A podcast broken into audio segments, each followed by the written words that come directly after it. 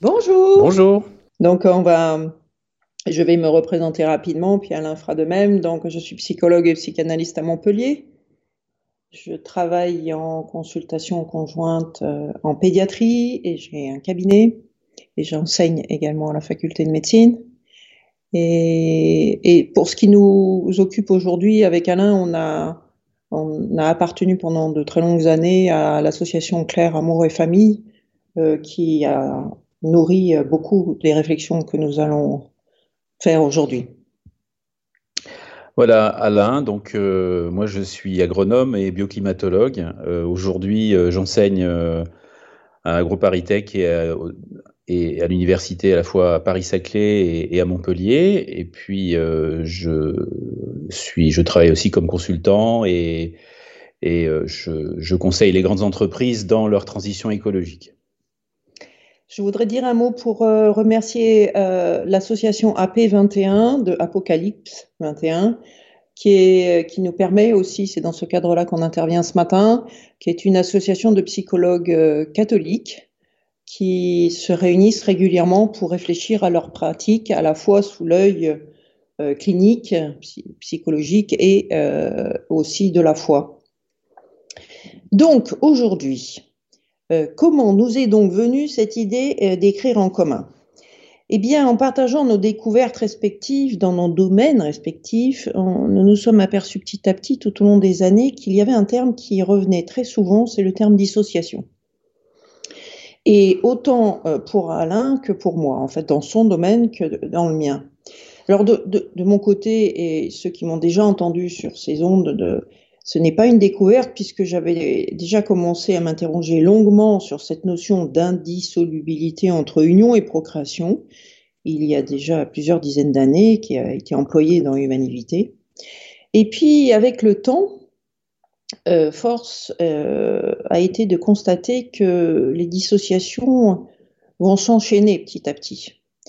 La dissociation dans les familles, des familles, la dissociation entre la naissance d'un enfant et sa généalogie, la dissociation de l'humain avec la notion de transcendance, quel que soit le, mot qu'on met, Dieu ou pas, il y a de moins en moins de liens faits. La dissociation entre la sexualité charnelle avec les sentiments, comme disait récemment un adolescent, ça, c'est ma copine pour le sexe. L'autre, c'est différent, je sors avec. Ça montre quand même où on en est arrivé aujourd'hui.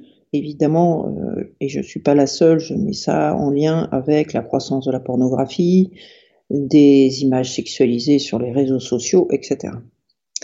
Et également la dissociation entre la vie et la mort.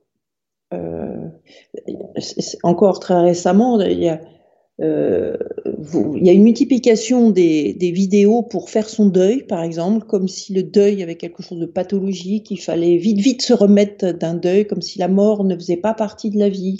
Avant, je rappelle, mais beaucoup des auditeurs euh, s'en rappellent aussi, les, les personnes en fin de vie étaient accompagnées par toute la famille.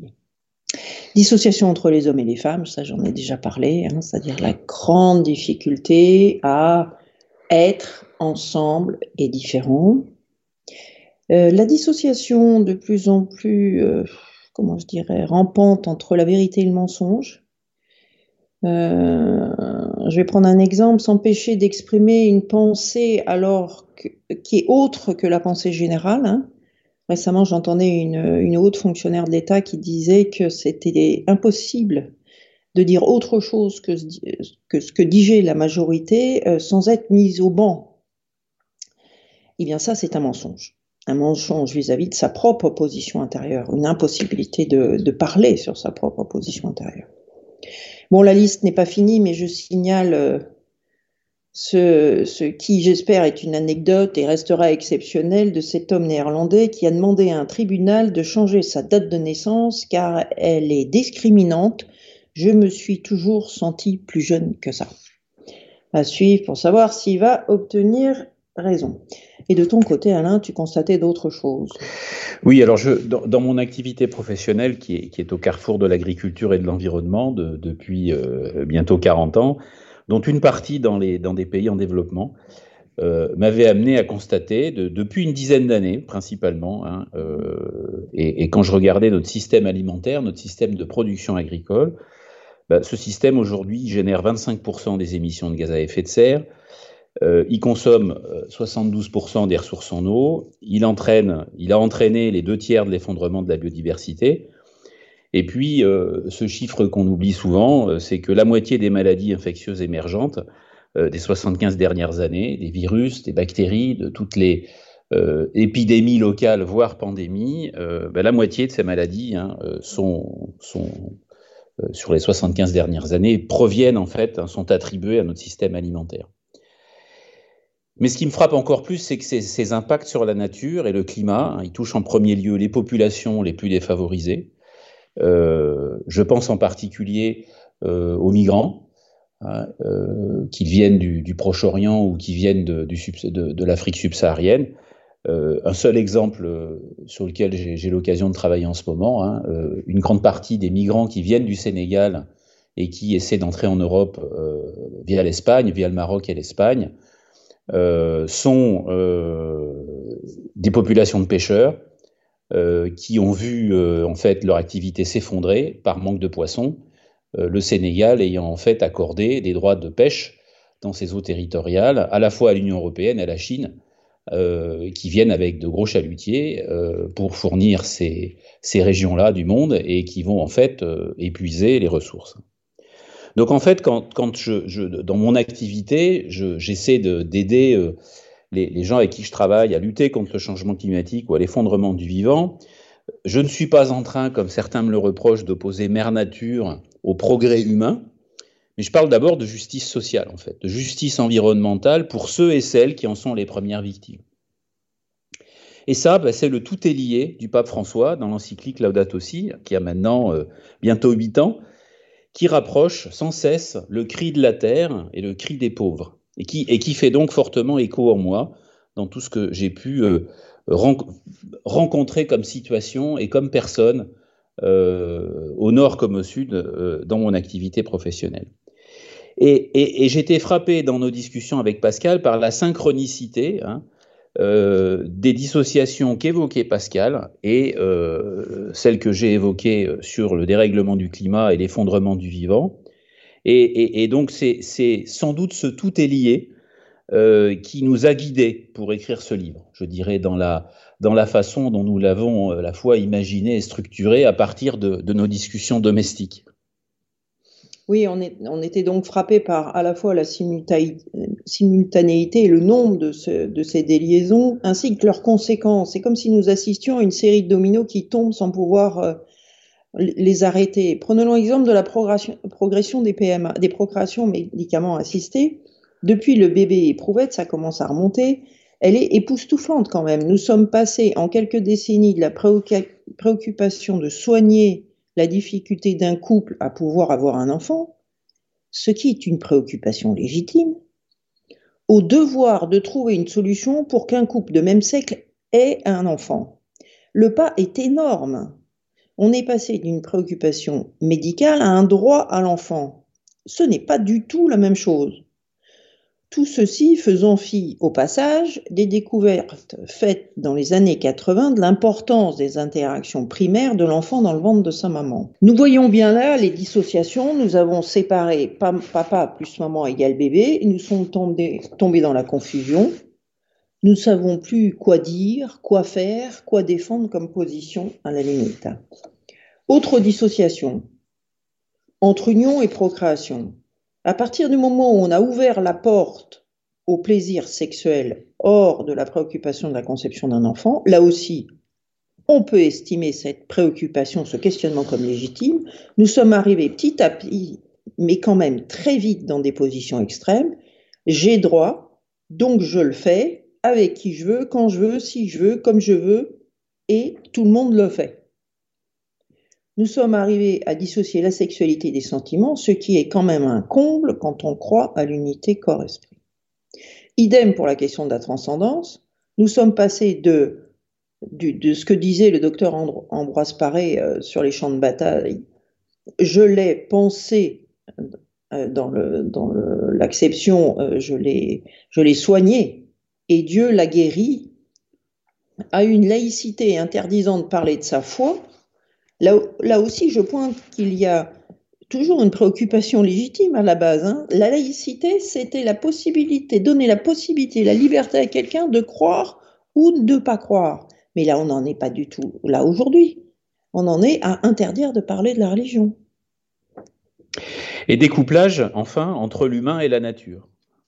Euh, j'aime beaucoup donner cet exemple. Il y a quelques années, une étude avait montré que moins de la moitié des jeunes adultes britanniques savaient que le beurre provenait d'une vache et un tiers ne savait pas que les œufs provenaient de poules.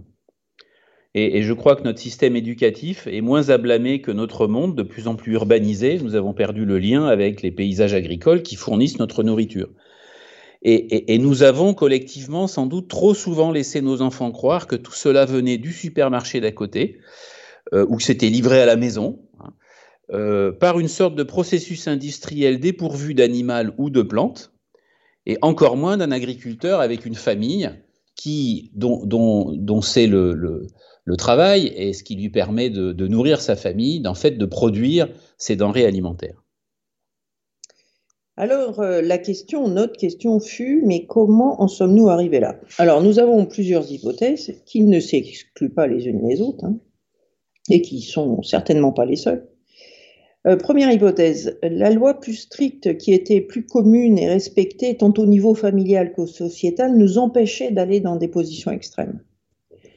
Ce qui est attesté par des découvertes neurologiques récentes, euh, si le cerveau n'a pas enregistré de limites, soit à travers la loi, soit à travers des rituels ou des rites, soit à travers un lien avec une transcendante, une transcendance tous puissante qui l'empêche d'occuper cette place, alors notre cerveau tend vers le toujours plus.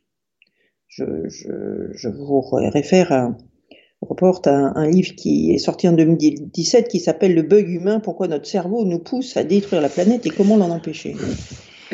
Autrement dit, si nous n'apprenons pas la sobriété à notre cerveau, non seulement il n'y tendra pas tout seul, mais il tendra vers les extrêmes.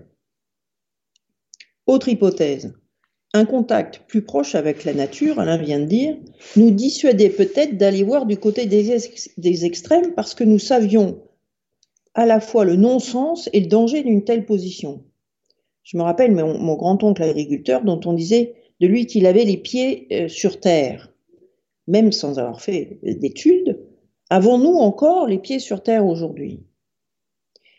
En disant cela, je me dis que tout ceci, c'est encore une réflexion bien occidentale. Je suis sûr qu'au Darfour, en Ukraine ou en Syrie, ces questions se posent de manière bien différente. Je l'avais évoqué dans un autre livre, de telles positions extrêmes sont peut-être bien le luxe de personnes qui n'ont plus à se préoccuper pour leur survie quotidienne. Encore une autre hypothèse. L'économie libérale, le développement des technologies et de la science, et un modèle de croissance infini et illimité, qui ont suivi la Deuxième Guerre mondiale, pendant les Trente Glorieuses, nous ont fait oublier la finitude de la nature et de notre terre, sans lesquelles pourtant cette croissance ne peut exister. Encore une autre hypothèse. Toujours dans un même contexte de non-survie, l'humain oublie son interdépendance. Ses interdépendances avec la nature, les humains, les cultures et avec Dieu. Restons un moment sur ce point qui m'apparaît fondamental car il est devenu insupportable aujourd'hui d'être dépendant. Si nous partons du fait qu'il y a non pas mais plus une, mais plusieurs indissociabilités, cela signifie que je suis lié et que c'est incontournable. Or, aujourd'hui, tout le monde parle d'être indépendant. Il y en a même qui parlent d'autosuffisance, comme, voie euh, suprême à, pour, à conquérir pour devenir libre intérieurement. Là aussi, il y a une légitimité à vouloir tenir debout par son propre désir et avancer par son propre moteur, à condition de ne pas oublier que ce n'est pas possible seul.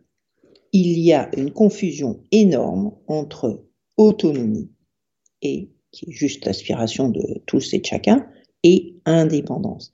C'est un contresens profond, puisque au contraire, la dépendance affective marque toutes les relations humaines. C'est nous sommes dépendants les uns des autres au niveau affectif. Ça n'empêche absolument pas, ou ça ne devrait pas empêcher la liberté intérieure. Chacun va y puiser la force d'être soi-même et d'être libre. L'autonomie, ça s'apprend. Ça s'apprend dans la séparation du petit d'avec ses parents, l'homme quittera son père et sa mère. Mais les cododos d'aujourd'hui, les tanguis, la mère ou le père qui se confient euh, trop à sa fille ou à son fils sont d'autant d'obstacles à l'autonomie pour les enfants comme pour le couple parental. Ce qui nous ramène à cette notion de non-violence dont vous m'avez entendu parler aussi sur ces ondes que j'ai évoquées l'an dernier. Aujourd'hui, cette séparation est considérée comme violente, la séparation du petit avec ses parents. Sans parler du fait que pour qu'elle se passe au mieux, il faut une mère et un père. Notre société aujourd'hui peine à nous aider à être autonomes et dépendants de manière libre. Alors, voilà, constat euh, de ces dissociations. Euh, quand, je, parle à mes étudiants de ces questions-là en matière environnementale, on arrive au moment du cours où ils me disent Mais c'est très déprimant ce que vous venez de raconter, monsieur.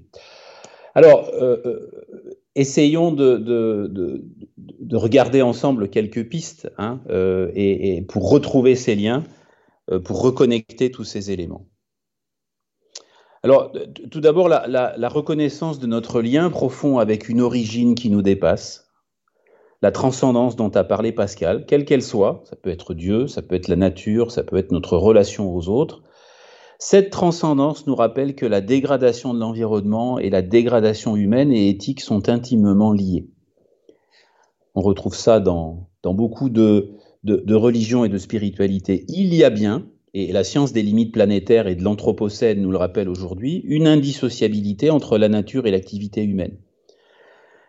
C'est-à-dire que l'un impacte sur l'autre et réciproquement. Même si certains économistes tentent régulièrement, euh, sur d'autres antennes et à, des heures plus précoces de la matinée, au moment où les gens vont au travail, de nous démontrer le contraire. Hein. Les mythes ont la vie dure.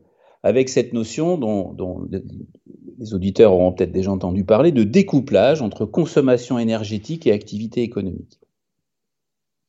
Alors quand on gratte un peu cette question de découplage, euh, en fait, les mêmes économistes reconnaissent que ce découplage est réservé aux pays riches, c'est-à-dire seulement 15% de la population mondiale. Ça ne fonctionne pas pour 85% des humains sur la planète. Donc préoccupation de, de riches. Et puis elle n'intègre pas surtout les autres éléments de la nature, la biodiversité, l'occupation des terres, les eaux douces, les océans, pour lesquels il n'existe pas en fait ou peu de découplage. C'est-à-dire que lorsque la consommation augmente, lorsque l'activité économique augmente, eh il y a toujours un impact sur euh, ces autres éléments de la nature. Autrement dit, il nous faut consommer moins et consommer autrement, si nous voulons revenir, reconnecter euh, l'homme à la nature. Et, puis deuxièmement, toutes ces, dissociations en fait nous permettent de, constater hein, le, lien, euh, les, liens qu'il y a entre ces, différents éléments.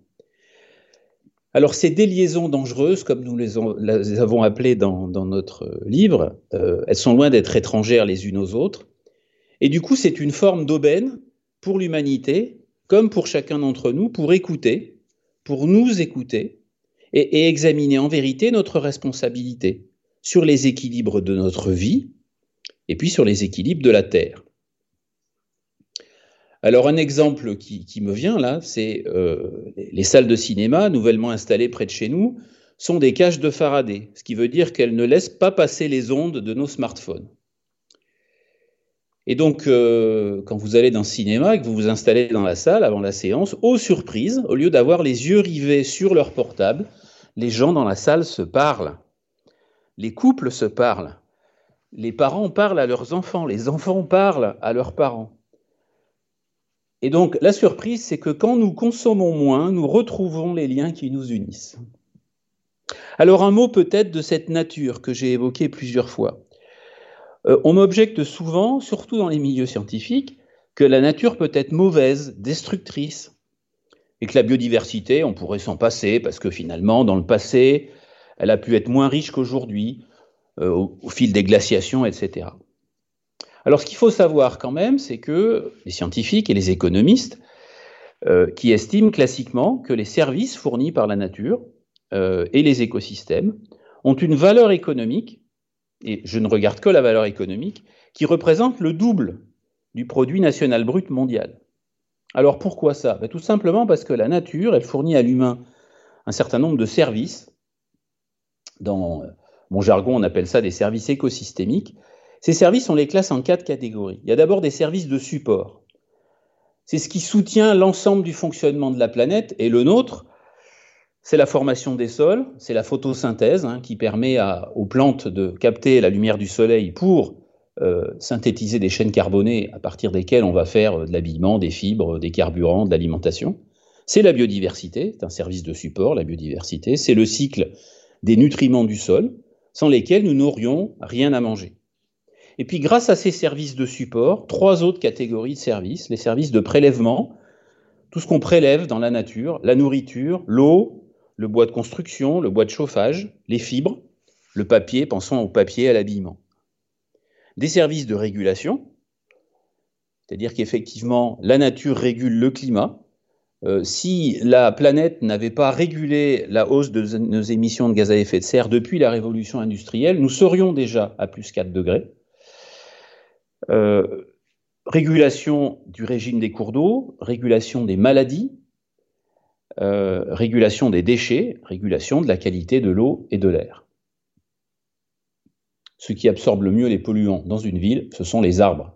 Planter des arbres, ce n'est pas seulement bon, par exemple, pour rafraîchir l'air, extrêmement important avec les vagues de chaleur que nous allons avoir à l'avenir, mais c'est aussi quelque chose qui euh, améliore la qualité de l'air en captant les polluants. Et puis, troisième catégorie de services que nous connaissons tous aussi, ce sont les services culturels, qui procurent des bénéfices récréatifs, esthétiques ou spirituels. Ce qui fait que vous pouvez euh, les, auditeurs aujourd'hui euh, euh, aimer vous retrouver dans un endroit dans la nature parce que simplement le beau de cet endroit hein, vous procure euh, un bienfait. Donc voilà, tous les bénéfices de la nature. Et puis nos impacts sur la nature, eh bien le grand public commence à bien connaître celui sur le climat, hein, qui fait partie des grands cycles de la nature.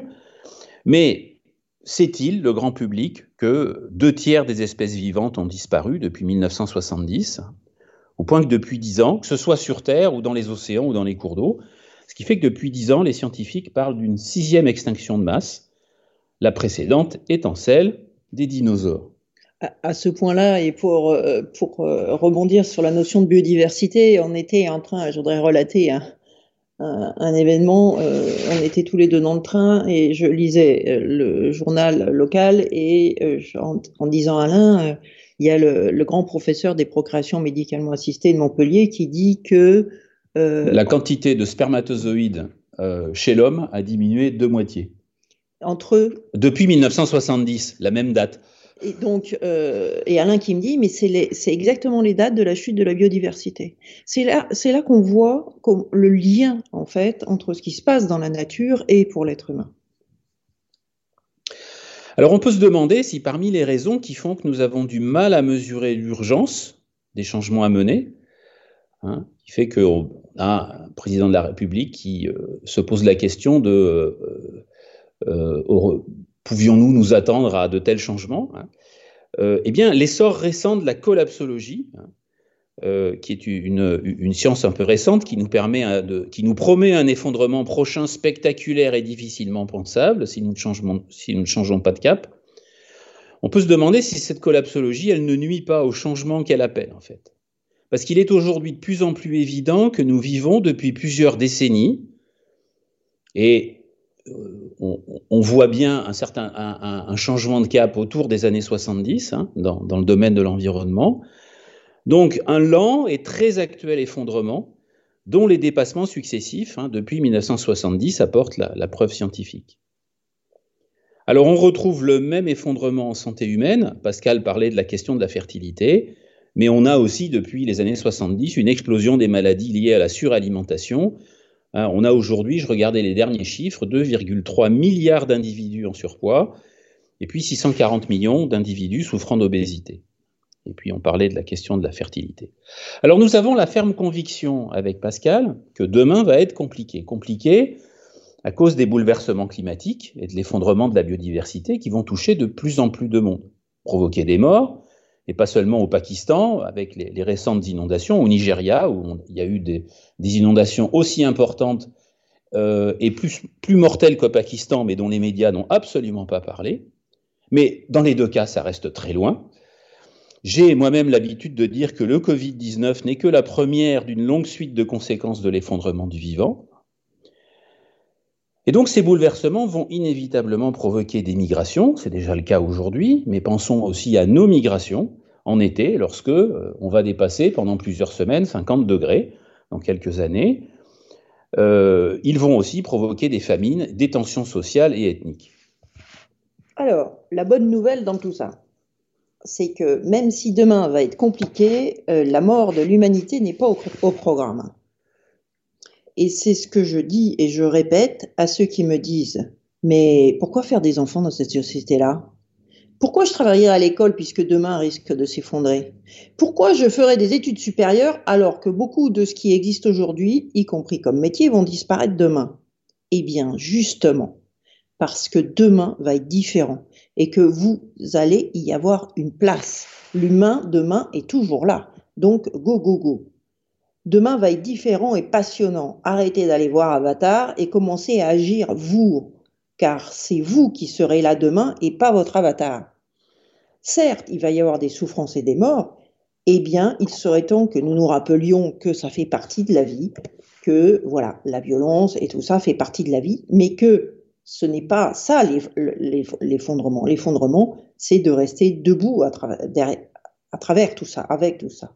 Vivre, c'est justement traverser ça en regardant demain et l'autre avec qui je vais construire demain, y compris s'il n'est pas de la même couleur ou de la même religion que moi. Ce qui va nous sauver, nous l'espèce humaine, c'est l'énergie que nous allons mettre pour retrouver un vivre ensemble, pour retrouver une fraternité, pour retisser les liens et les faire vivre. Et un petit clin d'œil, cette semaine, le pape sort un livre dans lequel il dit que ce qui, ce qui va nous sauver des peurs, c'est la fraternité. Et donc, euh, ouais, voilà. Je dis l'habitude de dire en plaisantant, il a encore copié sur nous. Et euh, nous avons aussi euh, une auditrice, Marie-Léonie, qui souhaiterait intervenir. Bonjour. Bonjour. Bonjour. Bonjour. Euh, voilà, j'ai un livre entre les mains de Michel Desmurguet, je suppose qu'ils le connaissent, La fabrique du crétin digital. Euh, alors moi je pense qu'à chaque génération il y a eu euh, il y a eu des évolutions qui pour les parents, moi-même étant parents et grands-parents, il y a eu des évolutions dans, dans ce monde avec bon les musiques, les danses, etc. je me souviens moi-même de mes propres parents qui disaient mais c'est quoi cette musique de sauvage en parlant du rock? Donc vous voyez qu'à chaque, à chaque génération, il y aura quelque chose qui, qui apparaîtra et qui sera dérangeant. Mais je pense que, bon, c'est vrai que ces jeunes sont tous sur leur portable, mais aussi, euh, j'aurais voulu parler, moi, puisque je suis en train de faire un mémoire sur la laïcité, ce que vous pensez vraiment, dans le fond, de cette laïcité qui, petit à petit, justement, enlève ce lien social que crée la spiritualité, quelle que soit la religion. Voilà je suis, euh, je suis catholique, pratiquante, et je pense que euh, aujourd'hui, le fait de repousser euh, la, foi dans la sphère privée isole encore plus les gens. Donc, j'ai entendu récemment un, reportage ou une interview, plus exactement, de, du père Bernard Devers, qui est le fondateur d'Habitat et Humanisme, et qui justement veut créer, recréer ce lien social, parce que je me rends compte qu'il est en, il, est un peu, comment on appelle ça, euh, quelqu'un qui va de l'avant, quoi. Il se rend compte qu'effectivement le lien social, et moi aussi, je, vois bien, n'ayant aucune difficulté à approcher les gens pour leur parler. Euh, donc euh, voilà, donc mon, mon propos se tient sur la laïcité. Voilà. Aujourd'hui, comment dire, puisque même à l'école, le langage est complètement fait en sorte que les jeunes se posent plus de questions. Alors j'irais jusqu'à dire qu'on nivelle par le bas. Euh, voilà. Comment on peut dire aux jeunes aujourd'hui, stop, arrêtez tout, et puis parler hein, Parce que j'ai beaucoup d'amis sur Facebook, oui, mais s'il n'y a plus d'électricité, il te reste combien d'amis? Voilà, telle est ma question. Merci beaucoup pour euh, votre, euh, votre question qui reprend exactement le fond de ce qu'on souhaite dire. Retisser la fraternité, ça veut dire retisser un lien avec mon voisin qui pense pas comme moi, qui n'a pas la même religion que moi, qui n'a pas le même âge que moi, et euh, avec qui je vais échanger, découvrir des choses et euh, confronter des idées, etc. Le problème de la laïcité telle qu'elle est appliquée en France aujourd'hui, qui est l'absence des religions, et c'est pas tous les maires, je sais que le, maire de Montpellier précédent luttait contre ça. Disait la laïcité, c'est pas l'absence des religions. C'est l'apprentissage de chaque religion. Moi, je voudrais que dehors, on voit des croix, euh, des kippas, des, des mains de Fatma. On en voit, on en voit, on en voit. les gens parlent, parlent. Et pourquoi? Non, non, on n'en voit pas à l'école. On n'en voit pas à l'école. C'est une interdiction. Bah, à l'école, il faudrait déjà remettre la blouse. Ça éviterait que les parents s'endettent sur des marques. Hein. Moi, je suis pour. Hein. Franchement, euh, euh, en Afrique, ils l'ont et franchement, ça choque personne. Quoi. Enfin, je veux dire, ici, euh, on est dans une société de consommation. La consommation commencerait déjà par l'école. Tout le monde met une blouse ou un je sais pas quoi, mais voilà, de manière à ce qu'il n'y ait pas de, séparation déjà au niveau social entre les élèves et puis qu'on arrête de faire acheter aux parents, à leur faire consommer parce qu'on veut les dernières euh, baskets Nike, parce que l'on veut je ne sais pas quoi comme marque. Je trouve ça complètement ahurissant, ahurissant. Là, vous êtes sur le point de vue de la sobriété et je, vous suis complètement parce que dans ces pays-là, la différence, elle est encore complètement vécue à l'extérieur de l'école. Et donc, à l'intérieur de l'école, on, on, on nivelle pas par le bas, on dit qu'on se, se, fiche de savoir quel est le montant du compte en banque des parents. Je suis bien d'accord avec vous. Là, on parle de, de, de confronter, d'apprendre à confronter des idées. Vous l'avez très bien dit d'ailleurs. Donc, ok, ça se fait plus à l'école. Eh bien, il faut le faire à l'extérieur. Ça veut dire qu'il faut organiser des repas des voisins. Ça veut dire qu'il faut parler à ces, aux, gens qui sont dans nos immeubles et, et, et notamment aux, à celui qui paraît étranger ou différent et, oser euh, euh, refaire ce pas-là. Bien sûr, mais là vous pressez, vous pressez une convaincue. Mais euh, lorsque bon, vous avez des voisins, moi je suis dans une maison et j'ai quatre voisins.